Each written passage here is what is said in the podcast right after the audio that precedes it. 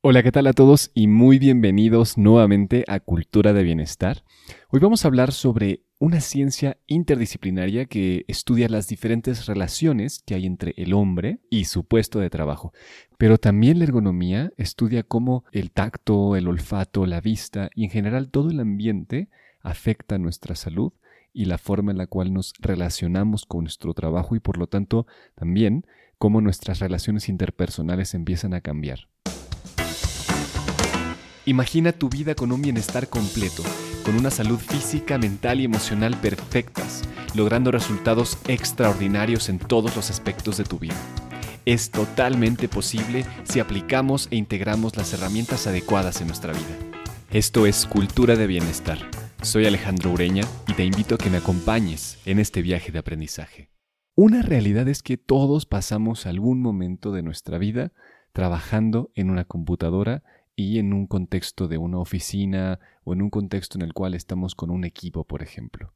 Algunos afortunados tendrán algún trabajo que sea mucho más activo, pero aproximadamente un 85% de la población laboralmente activa se pasa la mayor parte de su día en, una oficina, en un puesto de trabajo sedentario. Entonces, este tema de la ergonomía es totalmente relevante para el bienestar, porque hacemos algunas cosas. Hay, hay cosas obvias como el soporte lumbar, como la postura de nuestro cuerpo, pero ¿qué tanto consideramos nuestro ambiente y nuestro entorno para generar mayor salud y bienestar y, por lo tanto, mayor efectividad e innovación en nuestro trabajo en el día a día? Importante que consideremos que la ergonomía es una disciplina científica que mira las interacciones entre seres humanos y otros elementos de un sistema, porque todo lo que está a nuestro alrededor eh, forma parte de, de cómo nosotros reaccionamos.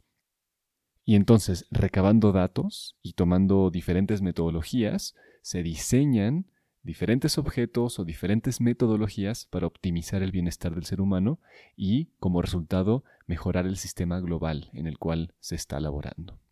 Es fundamental que consideremos que cada ser humano es único, pero muchas veces hacemos eh, soluciones genéricas o queremos poner algo para todos cuando en realidad esto no es lo más efectivo. Por ejemplo, podemos clasificar eh, el trabajo en tres áreas principales. Una ya la mencionamos, que es un trabajo que es casi 100% sedentario.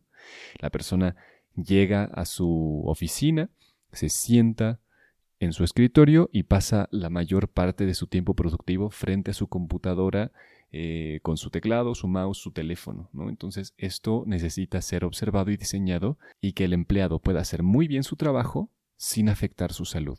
Y aquí entra, por ejemplo, el diseño de sillas, la técnica para sentarse adecuadamente, que lo vamos a mencionar en un momento, el lugar donde tiene que estar cada objeto para que sea algo realmente ergonómico y cómo debe de ser la oficina, el entorno, eh, la luz y la forma en la cual estamos relacionados con otras personas dentro de la misma oficina.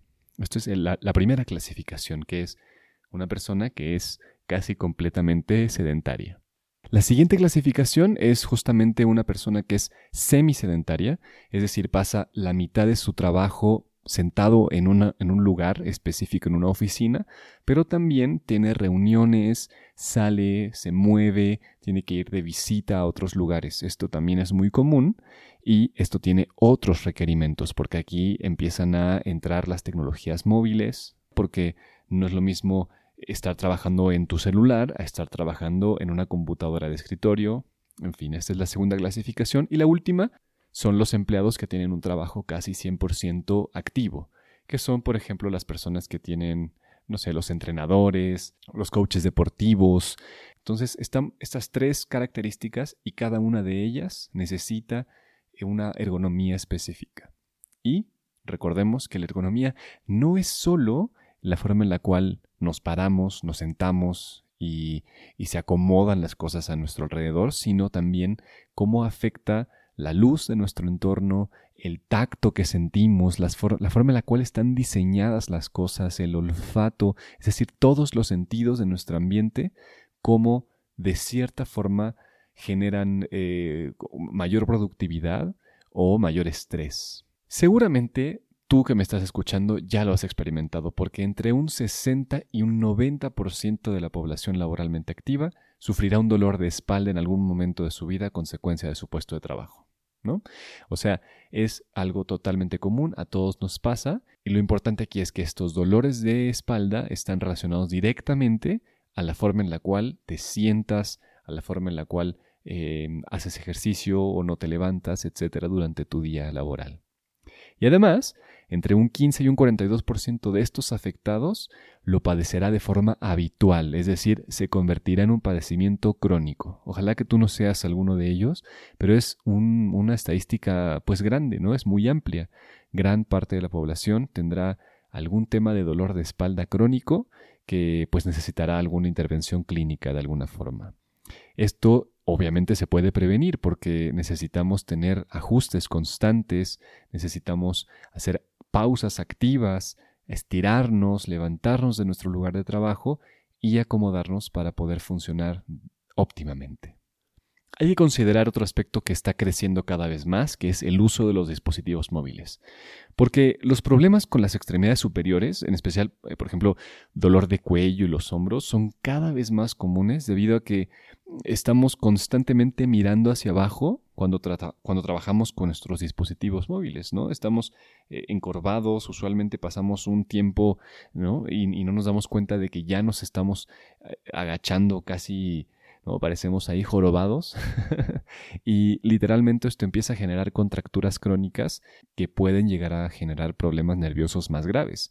Adormecimiento en los brazos, eh, problemas circulatorios de diferentes tipos y bueno, evidentemente las contracturas que duelen y, y arden, molestan y que quiere, sientes como que tienes un peso encima. Entonces, todo esto lo podemos evitar de dos formas muy importantes. La primera es la conciencia, el conocimiento y la conciencia de que esto sucede y las técnicas y herramientas específicas para solucionarlo. Y la segunda es tener las herramientas físicas, es decir, los objetos diseñados de forma ergonómica para poder lograr este efecto. Aquí hay varias cosas que pueden funcionar, como por ejemplo el recordarnos, ponernos recordatorios, ponernos alarmas. Hay incluso ya algunos aparatos que se pegan en el cuerpo como monitores de postura que te recuerdan a través de tu celular que necesitas volver a enderezarte y a recuperar esa forma de S que tiene naturalmente la espalda. Pero el punto es que estés constantemente recordando, porque también hay por ahí un estudio que eh, muestra que todos en general, aproximadamente a los 15 minutos, empezamos a como debilitar nuestra postura. Aunque estemos bien sentados, después de 15 minutos ya estamos totalmente encorvados. Entonces, cada 15 minutos deberías de hacer una de dos, o levantarte y hacer una pausa activa rápida, un minuto dos minutos de estirar, de recuperar tu, tu postura, de mover el cuello, mover la espalda, la cadera, volver a sentarte bien o ponerte un recordatorio que te diga ya, es momento de que vuelvas a sentarte hasta el fondo con los pies bien puestos en el piso, que respires profundo y que pongas tu mirada de una forma adecuada en el monitor, ¿no? Ese es un ejemplo. Otra parte de, esta, de este tema ergonómico es totalmente de las empresas. Porque a veces las organizaciones creen que si tienen gimnasios, pues ya, tienen cubierto todos los aspectos del bienestar, pero eso es solo una parte que deben de tener en cuenta. No es solo un gimnasio o una silla que puedas ajustar, no solo se trata de examinar tu espacio físico. El bienestar pasa por toda la cultura, por todas las estrategias de recursos humanos, todo nuestro entorno. Esto debe de considerarse como un ecosistema simbiótico que cada cosa se alimenta de las demás, que se necesita cada aspecto para que todo funcione. No puedes poner estrategias eh, aisladas, tiene que ser un conjunto que funcione como un sistema. Porque el punto importante es que nos merecemos y necesitamos mantener un entorno que sea favorable para nuestra salud un entorno que nos permita desarrollarnos de forma adecuada. Porque con el paso del tiempo, la postura, como ya dijimos, se deteriora por malos hábitos cotidianos. ¿no? La manera que te sientas es una de ellas, pero el trabajar frente a una pantalla, el sostener tu teléfono, permanecer mucho tiempo de pie, o llevar una mochila, llevar niños, niños pequeños en el brazo, incluso el dormir en una posición incorrecta, pues va afectando y deteriorando tu postura y eso genera problemas cada vez más grandes. Ahora ya se sabe que estar sentado durante periodos de tiempo prolongados exige muchísimo físicamente, ya que interrumpe las funciones metabólicas y también reduce las defensas de tu cuerpo. Está estudiado ya que es muy difícil revertir los efectos de este tipo de sedentarismo, el estar sentado, em, incluso yendo al gimnasio después de haber estado por un periodo prolongado sentado. O sea, es importante que entonces cada 15, media hora estés levantándote, moviéndote. Ser humano no muestra una disposición anatómica natural para permanecer sentado durante largos periodos de tiempo. O sea, nuestro cuerpo fue diseñado para ser dinámico, para ser flexible. Una posición sentada, estático y, y además prolongada genera molestias en áreas críticas. Por ejemplo, genera fatiga ocular, que provoca dolores de cabeza y dificultad para concentrarte, ¿no? Porque usualmente estás sentado, pero estás viendo un monitor. Eso es, es lo común. En la columna vertebral, por ejemplo, las malas posturas provocan cervicalgias, dolores lumbares que ya conoces, Existen también los microtraumatismos por tensión repetitiva, por ejemplo, el síndrome del túnel carpiano. O sea, este, este síndrome es cada vez más común por estar mucho tiempo en el teclado, eh, con las muñecas en una posición incorrecta, el mouse de una forma tensa, los brazos en un lugar en el que no les corresponde y cada vez se está agravando este tema, generando problemas reales de productividad. Eh, por ejemplo, la circulación sanguínea se reduce, los músculos se cansan y empiezan a eh, inflamarse, entonces genera problemas musculares y, como ya habíamos dicho, pues principalmente genera problemas en la circulación. En este punto vamos a hablar de algunos tips.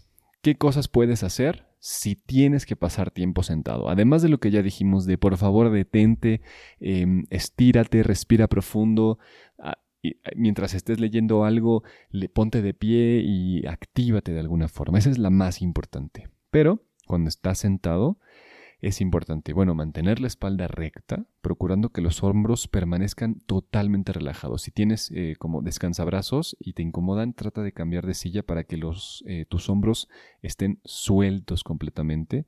Los codos idealmente doblados en 90 grados, las muñecas rectas justo con, o sea, en ese, ángulo tus brazos deben de generar un 90 grados con el teclado, ni más arriba ni más abajo, para evitar este problema del túnel carpiano.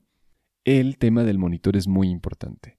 Tu monitor debe estar mucho más arriba a la altura de tus ojos. Tú debes de poder mirar el borde del monitor a la altura de tus ojos, de forma que solamente inclines tus ojos un 10 o 20 grados hacia abajo. Pero a veces en especial los que trabajamos con laptop, pues lo inclinamos unos 45, 50, 60 grados y entonces eso genera muchos problemas cervicales y de fatiga ocular. Entonces, si tu monitor está muy abajo, utiliza cualquier cosa, una caja, em, papel, algunos libros para elevar tu monitor y que esté frente a tus ojos. Otra cosa importante es tener eh, todo lo necesario cerca de ti. A veces nos alejamos mucho y hacemos unos malabares terribles. Imagínate que estás ya tenso, estás allá apretado y de repente tienes que estirarte por el teléfono y pues eso puede generar alguna tensión, algún jalón.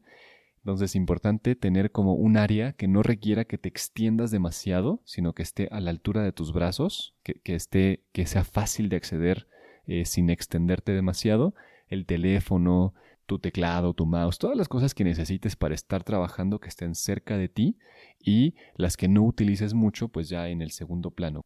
En general, importante la conciencia, que pongas mucha atención en cómo estás sentada, en cómo estás sentado y todas las cosas que tienes a tu alrededor para que realmente te produzcan una sensación de que puedes estar, para que te produzcan una sensación de bienestar.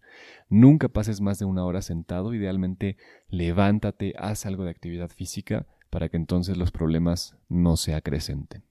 Pues bien amigos y amigas, estos son los consejos de los cuales quería hablarte hoy. Es un tema que considero importante y tal vez vamos a seguir explorando este tema de la ergonomía ambiental. Hoy me enfoqué un poco más en el tema postural, porque a pesar de que es obvio, muchas veces pues, lo pasamos desapercibido o, o por otras cosas, pues lo dejamos en segundo o tercer plano. Entonces después iremos tocando el tema de la ergonomía ambiental, los sonidos, cómo afectan a nuestro cerebro, eh, las interacciones entre nuestros cubículos en los lugares de trabajo, cómo afectan, cómo también nos afecta el tacto y, y el olfato de los lugares donde estamos para que podamos vivir mejor, porque pues pasamos muchísimo tiempo en nuestro trabajo. Así que muchas gracias por escuchar y nos vemos en el próximo episodio.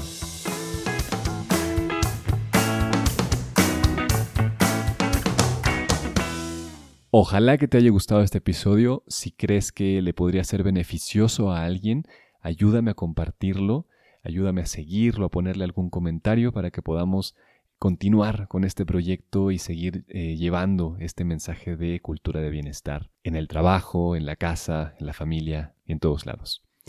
Nos vemos en el próximo episodio. Muchísimas gracias. Hasta la próxima.